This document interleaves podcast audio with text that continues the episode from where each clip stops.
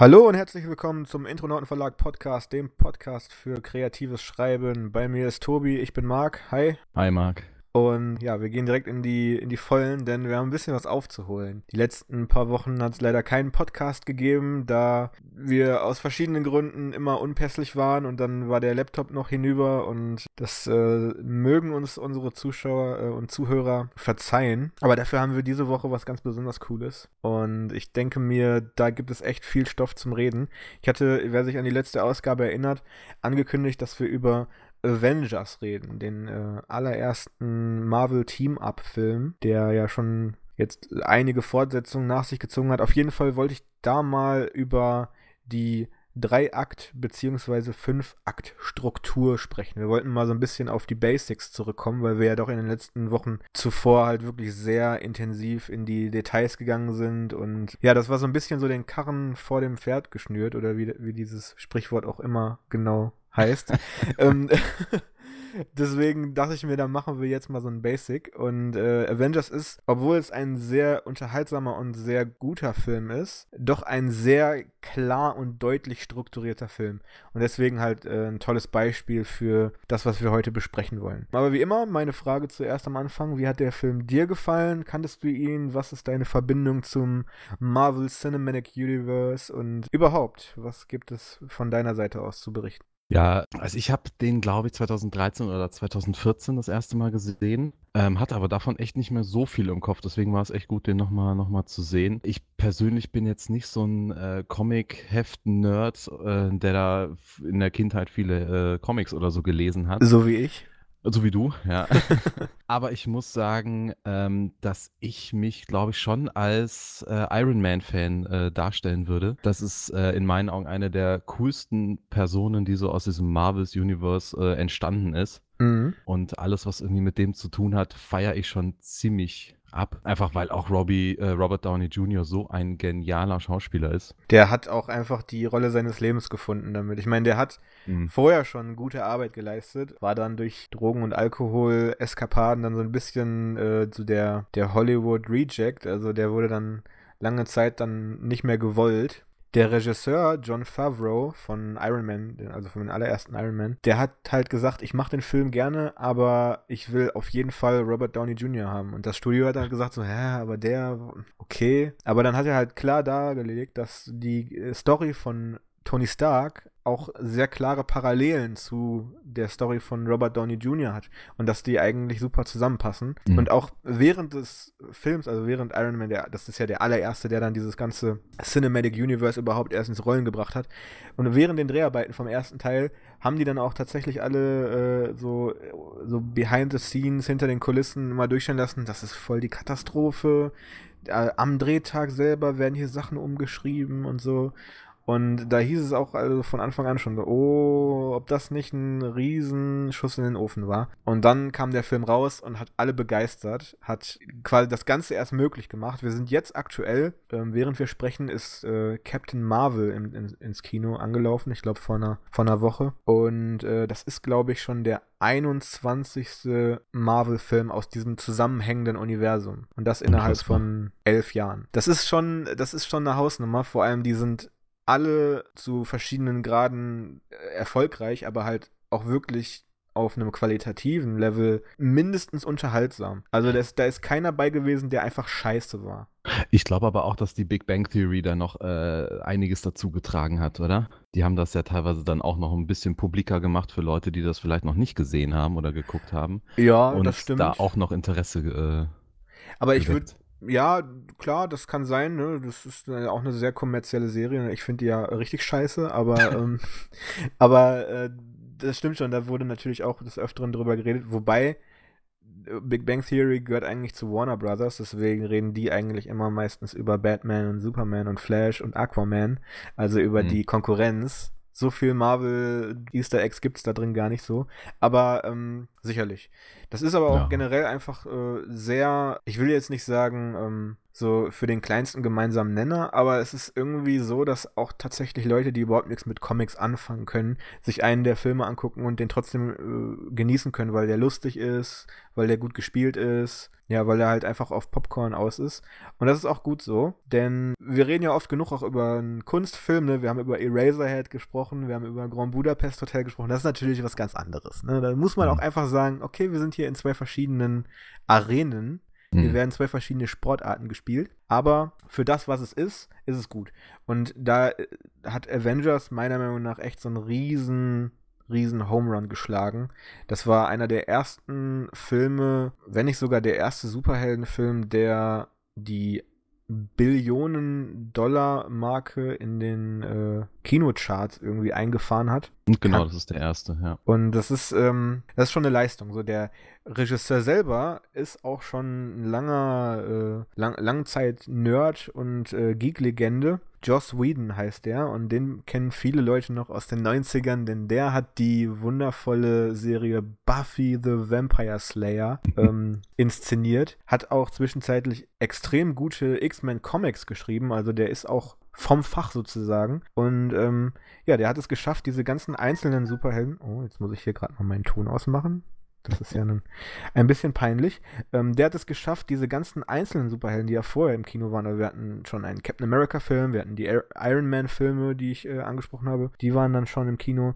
Dann gab es einen Hulk-Film und einen Thor-Film und diese ganzen Hauptfiguren aus diesen einzelnen Filmen hat er in einen Film zusammengetragen und es hat, hat es organisch hinbekommen, dass keiner davon irgendwie sich, sich anfühlt, als wäre der irgendwie unnötig gewesen. Also klar, man kann jetzt über ein paar Nebencharaktere Charaktere sprechen, wie zum Beispiel Hawkeye, der ist so ein bisschen äh, nicht auf seine Kosten gekommen, würde ich sagen. Aber ähm, so die, die Hauptnamen aus den vorangegangenen Filmen, die sind alle prominent vertreten und haben alle ihre Momente, in denen sie glänzen. Und das ist schon echt eine Meisterleistung des Strukturierens, worauf wir dann jetzt eigentlich als nächstes Mal kommen, wenn wir so ein bisschen über die Theorie sprechen. Aber du hast mir immer noch nicht so recht gesagt, wie dir der Film gefallen hat.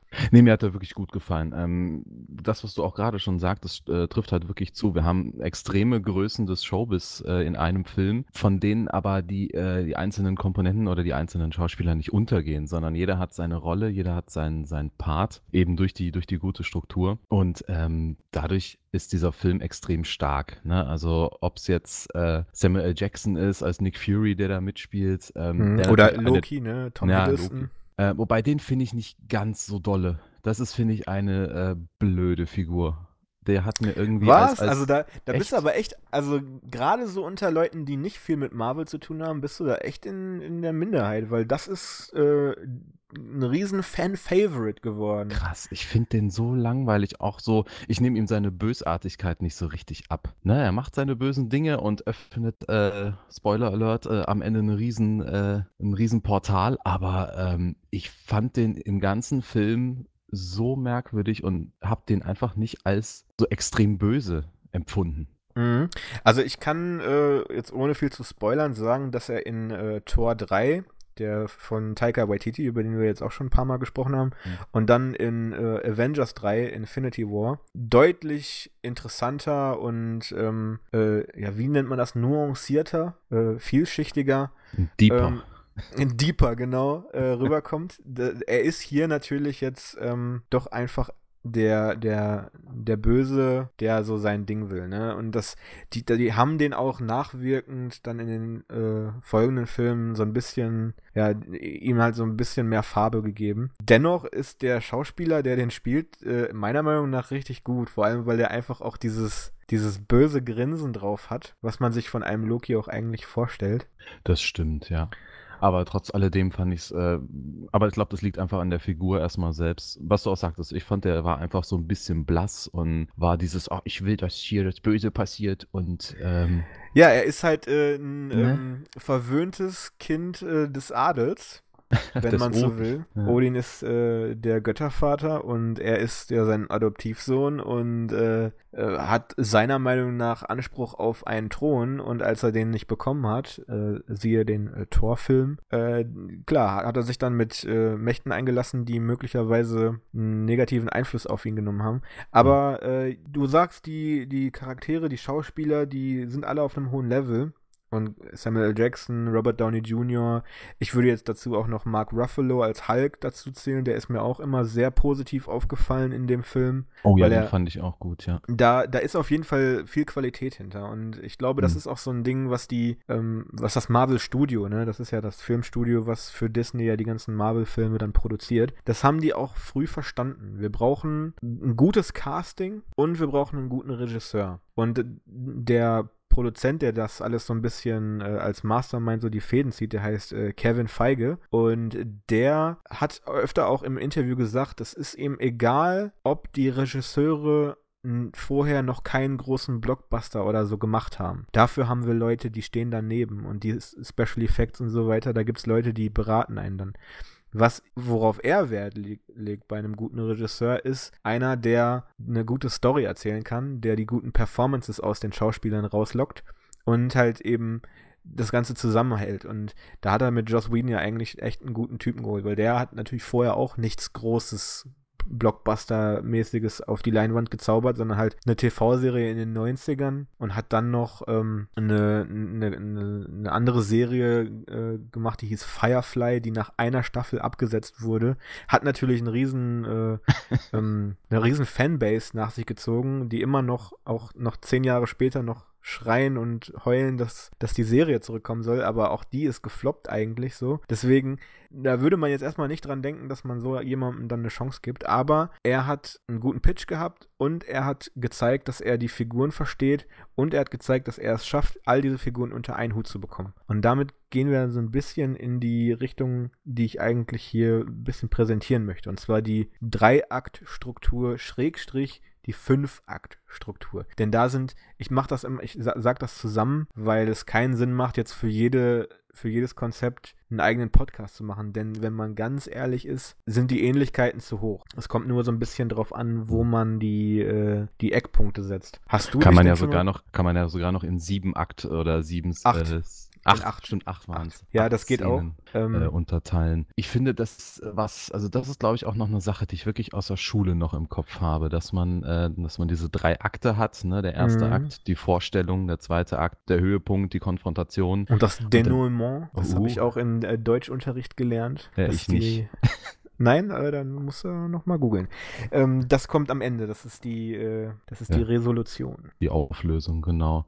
Ähm, das hatte ich schon in der Schule und ich habe das, ähm, das ist, finde ich, ein Mittel, was man schon im Kopf hat, wenn man schreibt, finde ich. Also man versucht jetzt nicht unbedingt, sich daran entlang zu hangeln und setzt sich schon die, die extremen Wendepunkte, die sollte man im Kopf haben. Aber es darf, darf ja zum Beispiel auch mehrere Wendepunkte geben, können wir ja gleich zu kommen. Äh, genau, und das ist auch so ein bisschen gerade ganz wichtig, dass du das sagst, denn ähm, wir machen das manchmal, schreiben wir solche Sachen und inszenieren solche Sachen, ohne diese, die Lehre selber zu kennen. Denn das ist eine Sache, die wir so ein bisschen, ja, ich will's nicht, ich will nicht, das ist so eine, so eine, das Huhn oder das Ei, was war zuerst da, Frage. Benutzen wir das alle instinktiv, weil wir das schon von allen anderen kennen und deswegen das immer so oft gesehen haben, dass es so funktioniert?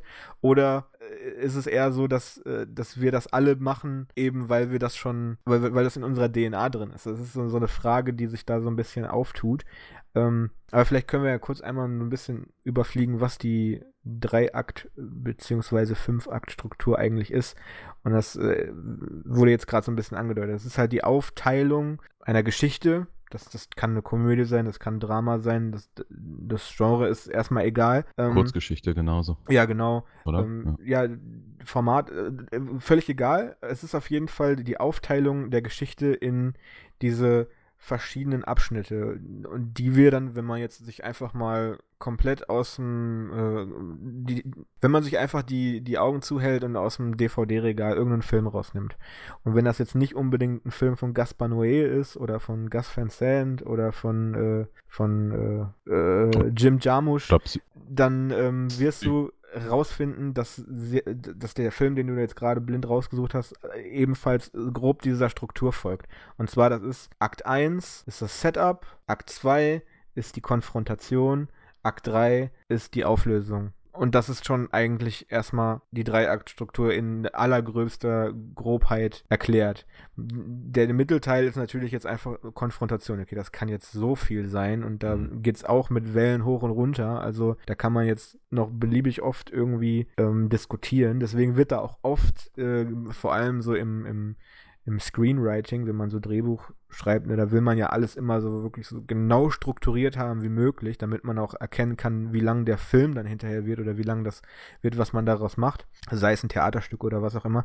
Deswegen wird der zweite Akt auch oft in 2a und 2b aufgeteilt, wo 2a dann irgendwie der, der Aufstieg ist, also die Konfrontation, die die Figuren so von innen haben und wir gehen da gleich mal mit Avengers so ein bisschen durch und dann mit in 2b ist dann die Konfrontation, wie sie dann nach außen dringt und dann der große Endkampf stattfindet. Und der dritte Akt ist dann die Resolution, die, die Auflösung, wie das sich Ganze dann möglicherweise für Fortsetzungen äh, darstellt oder wie, wie die Figuren dann am Ende verbleiben, weil wir wissen ja von äh, nicht zuletzt auch von Shakespeare, dass es nicht immer gut ausgeht. Und da komme ich dann eigentlich auch schon auf den äh, Fünf-Akt-Teil, der mir persönlich ein bisschen besser gefällt, weil da doch ein bisschen genauer ist. Und ich meine, die Fünf-Akt-Struktur ist so ein, ähm, also der, der Name selber und die, die Idee, das so zu strukturieren, auch wenn das schon vorher lange so gemacht wurde, ist aber so ein bisschen mit äh, Shakespeare angefangen. Auch äh, Aristoteles und Schiller sind, was das angeht, interessant, wenn man sich die anschaut. Und äh, da gibt es einen, einen, einen, deutschen Schriftsteller, der hieß äh, Gustav Freitag. Äh, der hat 1863, hat mir das extra aufgeschrieben, der, das Buch Die Technik des Dramas geschrieben. Und darin er, hat er, war er so der Erste, der das einfach mal wirklich zu Papier gebracht hat und erklärt hat. Akt 1 die Einleitung, Akt 2 die Steigerung, Akt 3 der Höhepunkt, Akt 5 die Umkehr und Akt, äh, Akt 4 die Umkehr und Akt 5 die Katastrophe. Also da hat er dann natürlich auch so eine, äh, so eine Grafik, die man damit macht. Also ein gerader Strahl, das ist die Expos Exposition. Der wird dann eingeleitet, die Figuren vorgestellt, das, äh, das Problem wird klar. Dann geht der Pfeil nach oben, das ist die, die Steigerung natürlich, logischerweise. Da werden die Komplikationen klar und dann werden die Komplikationen ja unmittelbar, unausweichlich. Dann ganz oben ist dann der Höhepunkt. Das ist dann der Moment, wenn, wenn, wenn sich das Blatt wendet, sozusagen. Und daraufhin geht dann der Pfeil wieder nach unten. Das ist dann die Umkehr. Ne, Punkt 4. Und dann geht es wieder gerade weiter bis zum Ende, wo dann die Katastrophe dargestellt wird, wo dann alles aufgelöst wird. Das Dénouement. Also ich bin so schlecht in Französisch, deswegen kann ich da keine Haftung übernehmen, ob das wirklich so ausgesprochen wird. Aber gut. Ähm, ist dir denn anhand von Avengers auch aufgefallen, wie klar das strukturiert ist? Ja, es ist ja extrem einfach, würde ich behaupten, das da rauszufinden, weil man einfach pro Akt einen ich sag mal, fast schon Spielort hat, beziehungsweise ein bestimmtes Ziel. Ne? Wir haben im ersten Akt eben die, die Situation, dass dieser Tesseract gestohlen wird, mit dem äh, Samuel L. Jackson äh, versucht, unendliche Energie herzustellen. Genau, ähm, und äh, die ganze Basis, wo das stattfindet, geht zu Bruch. Genau, wir sehen also, dass das ist so der, der, der Anfang von dem Ganzen und dann werden eben die Avengers zusammengesammelt, die dann eben, würde ich sagen, in Akt 2 dann zusammen auf diesem riesengroßen äh, Mutterschiff äh, sich beraten und äh, gegenseitig äh, blöde Sprüche drücken. Genau. Bezie beziehungsweise eben dann diesen äh, Gammastrahl also Detektor bauen. Der, der, der zweite äh, Akt ist in Avengers besonders lang. Weil mhm. da, äh, du hast das nämlich schon genau richtig gesagt. Ähm, da fangen, äh, also die, die, Avengers sind jetzt zusammen da und äh, man sieht auch richtig, das fängt an, wenn der Helicarrier anfängt in die Luft zu steigen. Dann kommt, dann schwellt die Musik an und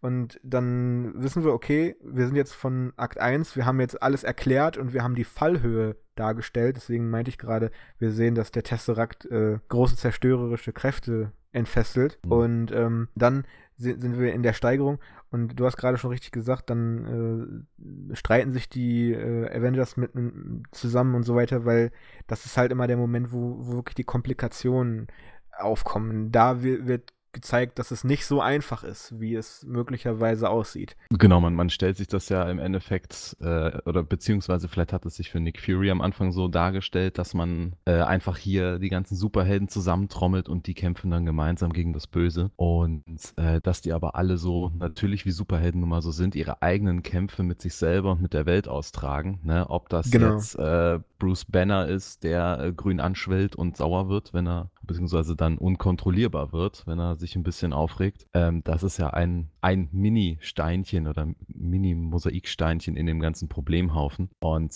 da kommen dann eben auch äh, Tony Starks typische, ein bisschen arrogante Art und Weise rüber, der sofort rausfinden möchte, was äh, Nick Fury da davor hat. Und ähm, da, da, treffen so viele Sachen aufeinander, deswegen ist eben der zweite Akt extrem lang. Genau, und dein Punkt war ja, dass du, äh, du hast ja gerade gesagt, weil wir ja das ja so durchgehen, dass dann auch wirklich so die Orte immer mitwechseln.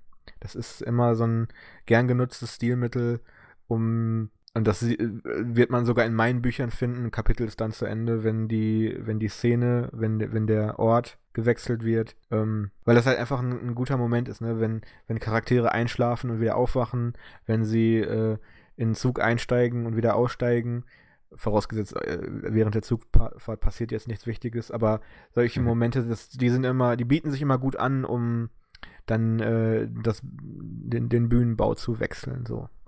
Genau, und der letzte Akt ist ja dann, äh, findet ja wieder auf der Erde statt und ist ja dann diese Alien-Invasion. Das ist nicht dann... der letzte Akt. Nein? Das ist der vorletzte Akt. Jetzt bin ich irritiert, jetzt bin ich gespannt. Dann musst du mir das erklären. Die, äh, also in, in der, in der Fünf-Akt-Struktur fängt, sind wir bei 1 die Einleitung. Da ja. sehen wir, okay, hier Samuel L. Jackson, äh, Nick Fury, er hat jetzt einen neuen Feind, Loki, mhm. und äh, er muss die Avengers zusammensammeln und schickt dann seine Black Widow und so weiter äh, und, und, seinen Phil Coulson äh, zu den einzelnen Leuten hin, um die zu rekrutieren. So, da ist die Sache klar, die, die Mission ist klar. Die Steigerung ist dann, wenn alle an dem Ort sind und merken, okay, es gibt Komplikationen. Ne? Loki wird ja auch relativ schnell sogar schon dingfest gemacht. Also sie mhm. erwischen ihn dann in, in, der, in der Steigerung selber noch ähm, und streiten sich aber untereinander. Und dann geraten die Dinge aus dem Ruder, weil dann äh, geht der Helicarrier kaputt, weil die wollten eigentlich nur den Hulk entfesseln und so weiter. Das ist alles noch der zweite Akt. Der dritte Akt ist dann der Höhepunkt. Das ist der Moment, wo Phil Coulson stirbt und, äh, und Nick Fury dann die, äh, die fingierten Sammelkarten denen dann auf den Tisch legt und sagt, ey, der hat an euch geglaubt. Jetzt ist der Moment gekommen, wo ihr auch an euch glaubt. Und das ist das, was dann in, in dem Kopf der, der Avengers den Hebel um, um, äh, umswitcht. Weil da entscheiden sie dann zusammenzuarbeiten. Wir sind, jetzt sind wir ein Team. Und da dann gehen, gehen sie quasi über ihre persönlichen Probleme hinweg. Genau, oder genau. Werden stärker quasi vereinen sich für das, äh, für das große Ganze. Mhm. Und dann geht es in, im, im vierten, im vierten Akt, äh, in der Umkehr darum, okay, wir waren jetzt die ganze Zeit in der Defensive, haben auf die Fresse bekommen. Jetzt sind wir es, die auf Angriff gehen und versuchen, diesen Plan zu vereiteln. Aber Loki hat natürlich ähm, dann seinen sein Plan dann schon geschafft, weil er hat ja den, die Schlacht gewonnen, den Tesseract mitgenommen, das Zepter hat er dann am Start und macht dann da jetzt sein Portal auf. Und dann ist halt der große Kampf. Und die, der, der fünfte Akt ist dann einfach nur noch die, die Frage, ob sie es ob schaffen. Ja, okay. Ja. Und die, die wird dann dadurch beantwortet, dass Tony Stark dann sich mehr oder weniger opfert und die Rakete, die, die, die, die Rakete wieder durch das Portal zurückschickt und die Invasoren da lahmlegt, sodass alle Monster dann auf der, auf der Erde, die da kämpfen, ausgeschaltet werden.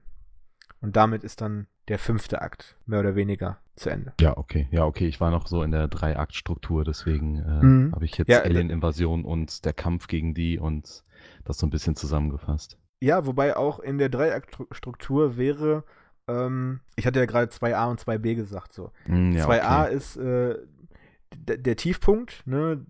Der kommt dann in der Mitte von 2, a hört da mhm. auf, wo Loki den Angriff auf diesen Helicarrier macht und alle Kacke sind. Und dann Nick Fury dann sagt so, ey, hier, Phil Coulson ist für euch gestorben. Mhm. Und dann geht es in 2b um und das ist dann die Entscheidung zu kämpfen. Weil hm, ich hatte ja gerade äh, gesagt, die Konfrontation innen, das war dieses äh, nicht klarkommen miteinander und dann 2b die Konfrontation außen über diesen Wendepunkt gegangen. Und zwar, wir haben jetzt unsere äh, Differenzen beiseite gelegt und kümmern uns jetzt um den Konflikt im Außen und zwar das, was uns angreift, was uns irgendwie unterjochen will. Und das ist dann der Kampf.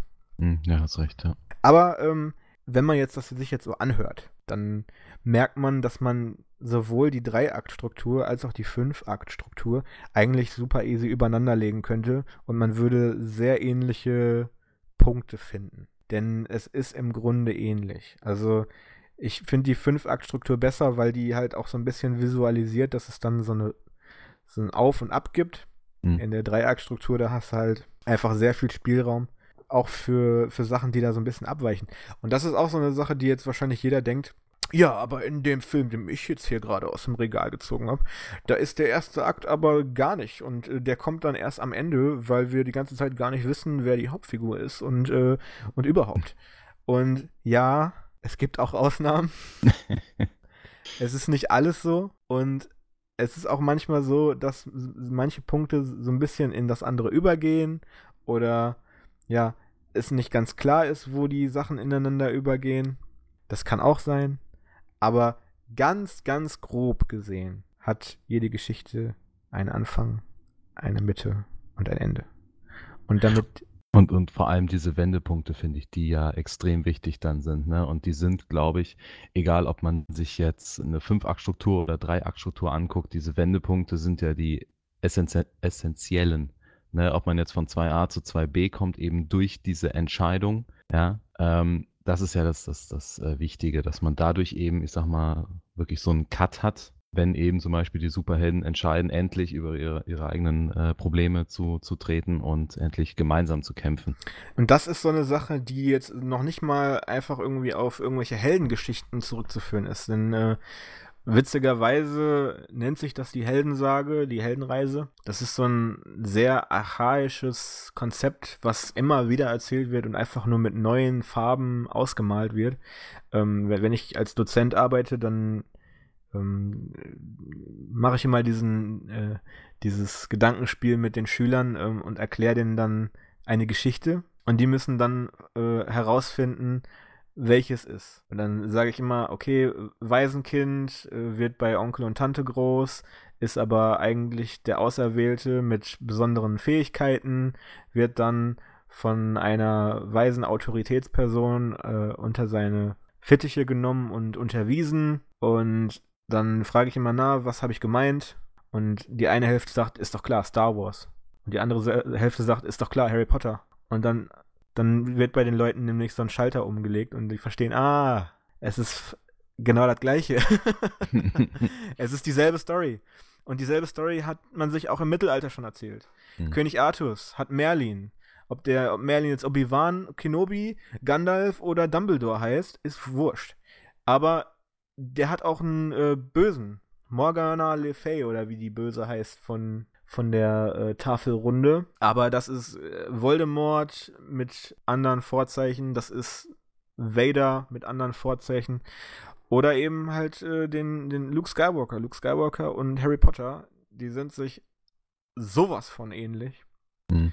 Beide, und vor allem, wo, worin sie sich ja auch ähnlich sind, ist dann eben die Entwicklung der, der Figuren. Ne? Dieses Unwissende am Anfang, die eigenen Probleme. Und dann die, die Entscheidung, äh, dieses Heldentum anzunehmen, wenn es brenzlig wurde, wenn es nicht anders geht, um seine Freunde zu retten, was auch immer der Grund äh, jeweils ist. Aber dann kommt dieser Moment, in, an dem er über sich hinaus wächst und das Böse bezwingt. Und genau. das ist nämlich dann auch der Moment, wo dann der innere Konflikt dem äußeren Konflikt weicht. Genau, das hast du eigentlich gefühlt in fast, also eigentlich in jeder Geschichte. Also da hast du schon echt äh, alles Gute äh, erzählt, ne? Also von Harry Potter äh, bis über Spider-Man. Und das muss nicht nur, ähm, das muss nicht nur in Fantasy und Science Fiction und Action und was auch immer sein.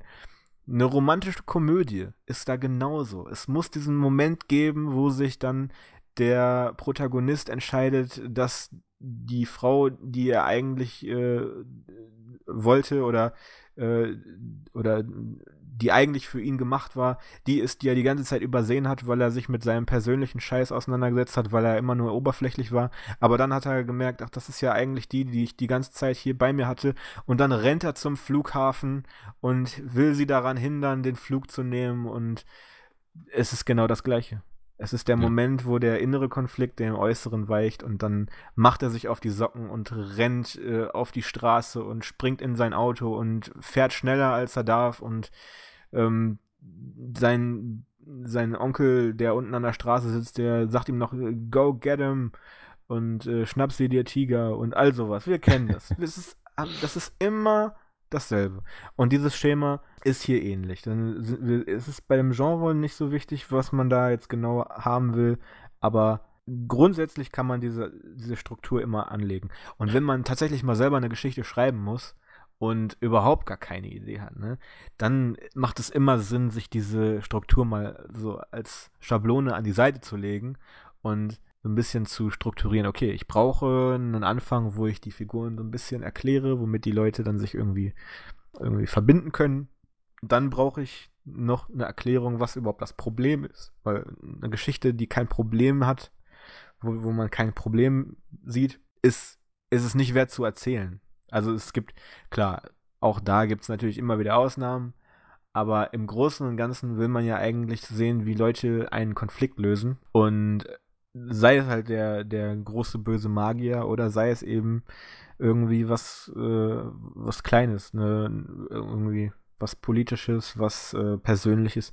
Das ist ja dann wirklich dann dem, dem Autor selber überlassen, wie er das machen will. Aber wie gesagt, das Buch heißt Die Technik des Dramas von 1863 von Gustav Freitag und der geht da natürlich auch nochmal sehr genau in die, in die einzelnen Akte hinein und erklärt, warum, äh, warum er das da abtrennt von dem. Also die Einleitung und die Steigerung ist da ja besonders interessant, weil die Einleitung muss immer zeigen, äh, an welchem Ort wir uns finden, befinden. Ist das jetzt Mittelerde oder ist das die, äh, ist das Hogwarts oder ist das einfach die Straße runter? Und in welcher Zeit, ne, sind wir, befinden wir uns in einem Period Piece in den 30ern oder sind wir zur Zeit von der allerersten Queen und was auch immer, ne? Dann, dann auch noch das Tempo muss erklärt werden, ne? Also wenn der, das Ganze schon mit irgendeinem Joke anfängt, dann, dann versprichst du den, den Lesern natürlich jetzt schon mal vorab etwas, was die dann auch haben wollen, ne? Also die, die wollen dieses Buch lesen und du musst sie am Anfang einfangen und das macht keinen Sinn, sie am Anfang mit was einzufangen, was du im weiteren Buch überhaupt nicht mehr aufgreifst. Ja, also du, setzt, Anfang... du, setzt, ja die Stimmung, ne? Du, du genau. baust ja wirklich die Welt um den Leser herum auf. Wie du eben schon sagtest, wir befinden uns da, es ist die und die Jahreszeit oder was auch immer und ähm, und das, das ist der Status quo. Das genau. ist die Situation, in der sich äh, unser Held wiederfindet, mit der er jetzt Tag ein, Tag aus irgendwie klarkommen muss. Und das ist das Problem, denn diese Sache will er ändern oder diesen Traum will er verwirklichen oder diese Person hält ihn äh, irgendwie davon ab, äh, etwas zu werden und so weiter und so weiter und so weiter. Da gibt es Millionen verschiedene Möglichkeiten. Aber du musst am Anfang eben ein bisschen etablieren. Und dann halt in, in der Steigerung muss klar sein, dass diese Komplikationen nicht länger ignoriert werden können und äh, ja, dass dann, dass Die es dann weiter stattfindet, genau. Ich glaube auch, dass das das Spannende daran ist. Ne? Habe ich immer wieder gelesen, dass ähm, uns Menschen Evolution oder das Weiterentwickeln extrem viel Spaß macht. Na, das sehen wir ja daran, wie, wie die Technik um uns rum weiter wächst und immer größer und, und immenser wird. Und dieses Verbessern und Dazulernen, ähm, das äh, ist für uns Menschen, glaube ich, immer noch ein ganz, ganz äh, wichtiger, wichtiger Faktor unsere, unseres Daseins.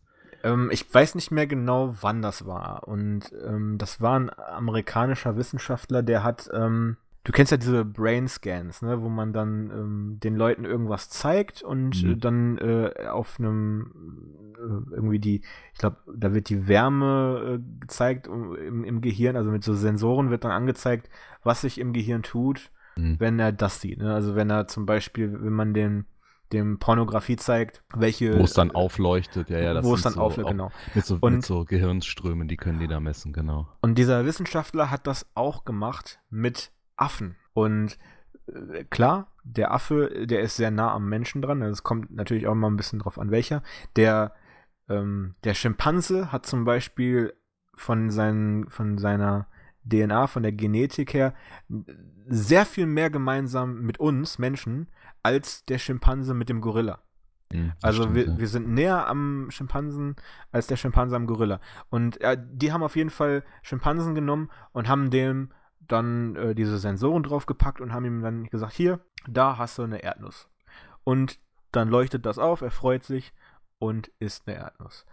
Und jetzt haben sie dann den da hingesetzt und haben aber seinem Kumpel eine Erdnuss gegeben und ihm keine. Aber dann hat das, ist dasselbe aufgeleuchtet, weil er Empathie hatte und freute sich dafür, dass der auch eine Erdnuss bekommen hat. Und dasselbe geht auch mit, mit, mit Angst, mit Spinnen. Wenn, wenn man dem einen eine Spinne auflegt, dann kribbelt es bei dir auf dem Arm. Jetzt nicht, mhm. nicht unbedingt, weil wenn, wenn, du jetzt vielleicht keine Angst vor Spinnen hast, okay, aber sei es drum. Ne? Indiana Jones hat mhm. Angst vor Schlangen.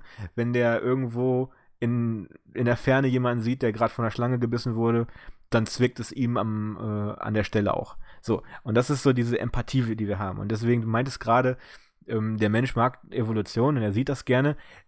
Klar, wir sehen aber auch gerne, wenn Leute ihre Probleme lösen und mhm. wenn, wenn wir einen Helden haben, mit dem wir uns sogar identifizieren können. Also Empathie funktioniert natürlich viel besser, wenn die Person so aussieht wie wir oder wenn sie, wenn sie sich verhält, wie wir uns auch verhalten würden. Und auch die Probleme hat, die wir haben.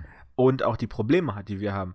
Und wenn wir dann jemanden sehen, der diese Sache überkommt und äh, dann seinem ekelhaften Lehrer endlich äh, die Meinung geigt, dann fühlen wir uns gut. Und deswegen mögen wir solche Geschichten, weil wir darauf hoffen, dass unsere Helden ein Problem erkennen, sich selber verbessern und es lösen. Ja, das, das, das stimmt. Das ist tatsächlich echt interessant. Du weißt aber jetzt nicht zufällig, ob sie dann an den Affen auch noch getestet haben, wenn sie mit einem Trick irgendwie äh, sich ihr Futter beschaffen müssen, wo es da aufgeleuchtet hat.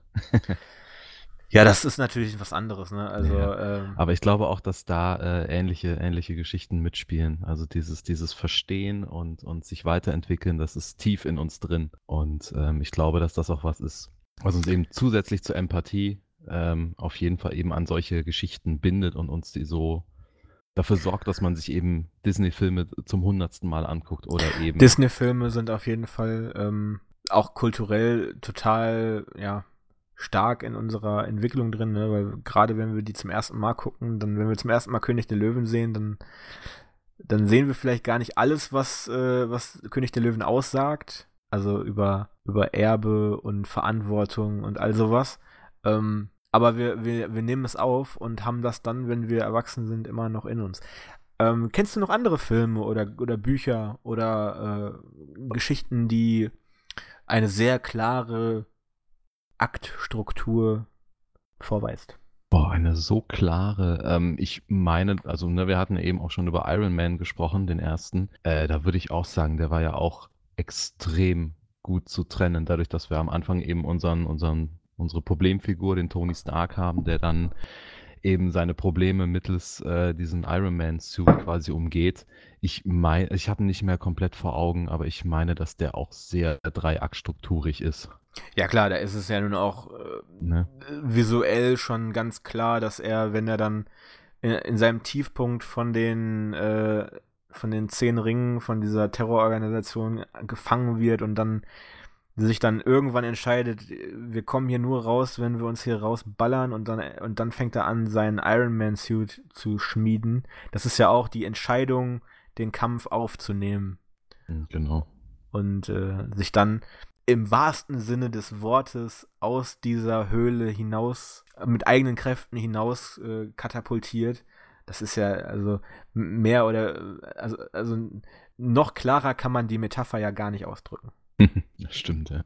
Ja, ist ja eigentlich, ne, wie wir eben schon gesagt haben, man kann eigentlich wahrscheinlich jeden Film irgendwie äh, erwähnen und irgendwo ist da äh, eine Dreiaktstruktur drin. Also das mhm. so klar. Ähm, ich hätte jetzt noch Toy Story im Kopf. Toy Story, ja klar. Also ich meine, Kinderfilme, ja.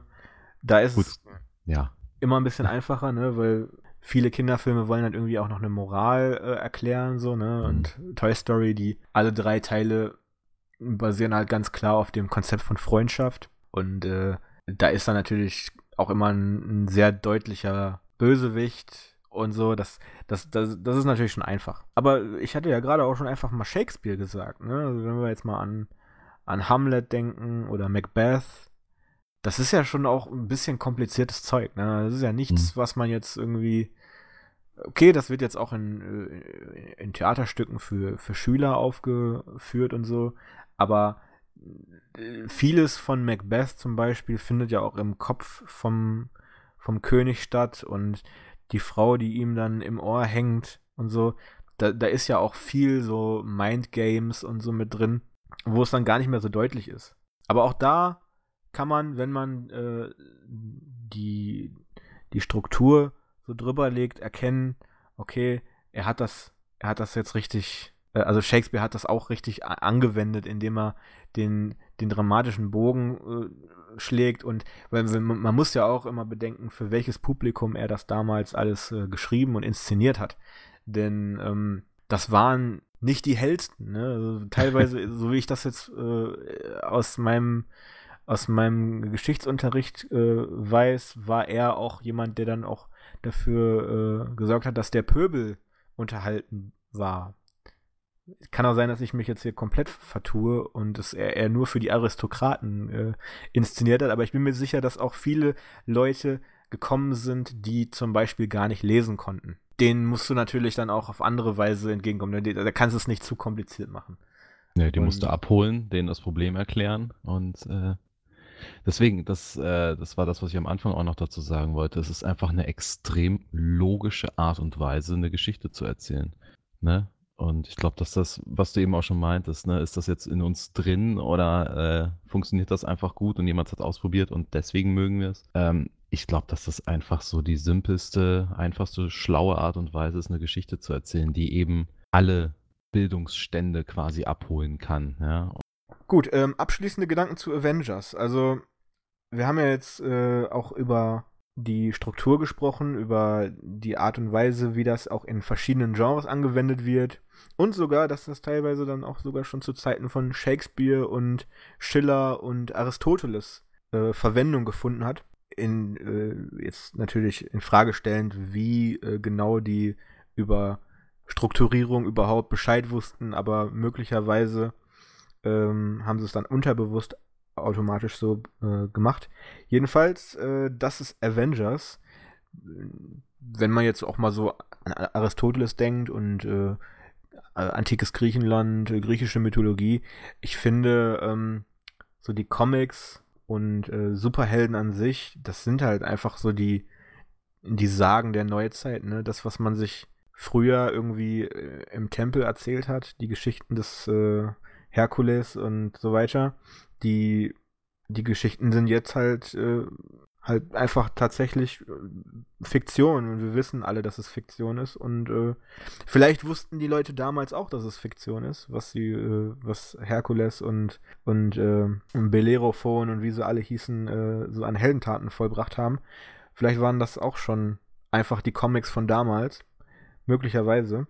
Ähm, wir hatten jetzt mit Avengers jedenfalls ein äh, tolles Beispiel für einen Blockbuster, der wirklich für jeden was bereithält und noch ein tolles Beispiel für sehr klare Basics ist, also was Struktur angeht, finde ich, haben wir jetzt eigentlich einiges erklärt und auch für jeden, der jetzt selber kreativ unterwegs ist, ist da genug drin, um, um sich vielleicht über seine eigenen, über sein eigenes kreatives Schaffen nochmal Gedanken zu machen. Möglicherweise habt ihr es unterbewusst ja sogar schon richtig gemacht. Lasst uns da einfach mal irgendwie ein bisschen Feedback äh, von hören. Wir würden uns sehr dafür interessieren, wie das bei euch so ankommt. Darauf äh, freuen wir uns generell immer. Also Lob, Kritik, was auch immer euch da einfällt. Ne, das geht immer an, Intronauten, ne, an redaktion.intronauten-verlag.de. Da lese ich alles immer ganz genau und beantworte auch alles so gut ich kann. Und da freue ich mich auch vor allem über Vorschläge für neue Themen.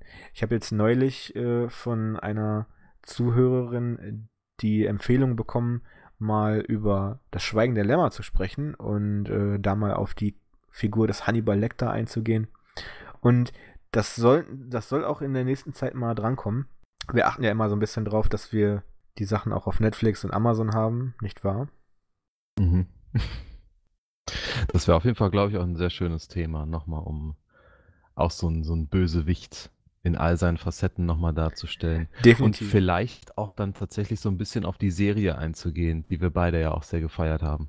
Genau, die, die, die, die TV-Serie und äh, die, die Bücher. Es gibt ja mehrere Verfilmungen, äh, nicht nur die mit, ähm, mit Odin, sondern halt auch so ein paar.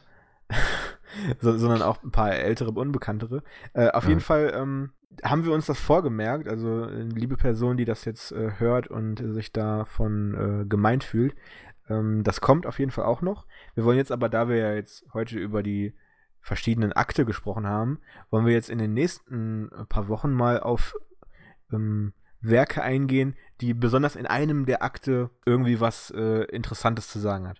Und da haben wir jetzt für den ersten Akt, die Einleitung, ähm, die Exposition, haben wir einen Film rausgefunden, der jetzt ganz frisch bei Amazon Prime. Amazon Prime drin ist, genau, danke. Und das ist A Quiet Place von äh, Regisseur und Hauptdarsteller John, John Krasinski, der mit seiner Real-Life-Ehefrau Emily Blunt zusammen da einen total coolen Sci-Fi-Horrorfilm gemacht hat, der noch gar nicht so lange ähm, aus dem Kino raus ist. Also der, der war letztes Jahr im Kino, März ungefähr, also ziemlich genau vor einem Jahr und hat wirklich auch strukturell einiges zu bieten. Der Film hat, hat eine super stringente äh, Erzählung und die äh, wird nicht durch irgendwelchen Unsinn ausgeschmückt. Also die, die Laufzeit des Films ist wunderschön erfrischend. Also es ist kein zweieinhalb Stunden Film. Deswegen empfehlen wir euch A Quiet Place anzuschauen und dann nächste Woche mit uns mal über vor allem den ersten Akt zu sprechen, denn da ist deutlich mehr, als man, ähm, als man meint. Und äh, darauf könnt ihr euch dann nächste Woche freuen. Tobi, hattest du Spaß? Ich hatte wie immer Spaß. Ich nämlich auch. Abschließend möchte ich euch noch weiter, äh, äh, nee, abschließend möchte ich euch noch darauf hinweisen, dass äh, wir aktuell wieder eine Kurzgeschichtensammlung planen. Und zwar nach dem, äh, dem Erfolg Endstation Multiversum geht es mit der nächsten Ausgabe in ein etwas gruseligeres Genre ab. Und zwar wollen wir mit Endstation Albtraum die ganzen Fantasy- und Horror- und Thriller-Autoren ähm, einladen, sich daran zu beteiligen. Auf www.intronauten-verlag.de könnt ihr dazu alle nötigen Infos unter News finden. Und ja, da würde ich mich freuen, auch da möglichst viel Feedback zu, zu bekommen. Denn das soll ja auch alles schön weitergehen mit uns. Abschließend möchte ich dann mich noch bei dir bedanken, Tobi. Danke, dass du ausgeharrt hast und jetzt wieder fit warst für Podcast. Ja, Oder? immer gerne. Ich meine, äh, es ist die Chance, was zu lernen und gleichzeitig noch mit äh, gute Filme äh, sich angucken zu dürfen in der, in der Freizeit, beziehungsweise so fast schon für den Job. Ja, und du ähm, hast das, die Hausaufgaben das nehme ich, ja nehm ich gerne mit. Du hast ja schon vorgearbeitet und A Quiet Place ja, auch schon gesehen. Genau, ich bin schon, bin schon eine Woche weiter sozusagen und äh, ich kann jetzt schon mal spoilern, der Film ist gut. Also ja, genau. Der lohnt sich. Ähm, vor allem auch, wenn man The Office geguckt hat, finde ich, ist das extrem erfrischend, äh, den John da, den Hauptcharakter, mal in einer ganz anderen Rolle zu sehen. Genau. Gut, aber mehr dazu dann halt nächste Woche und äh, ja, ciao. Ciao.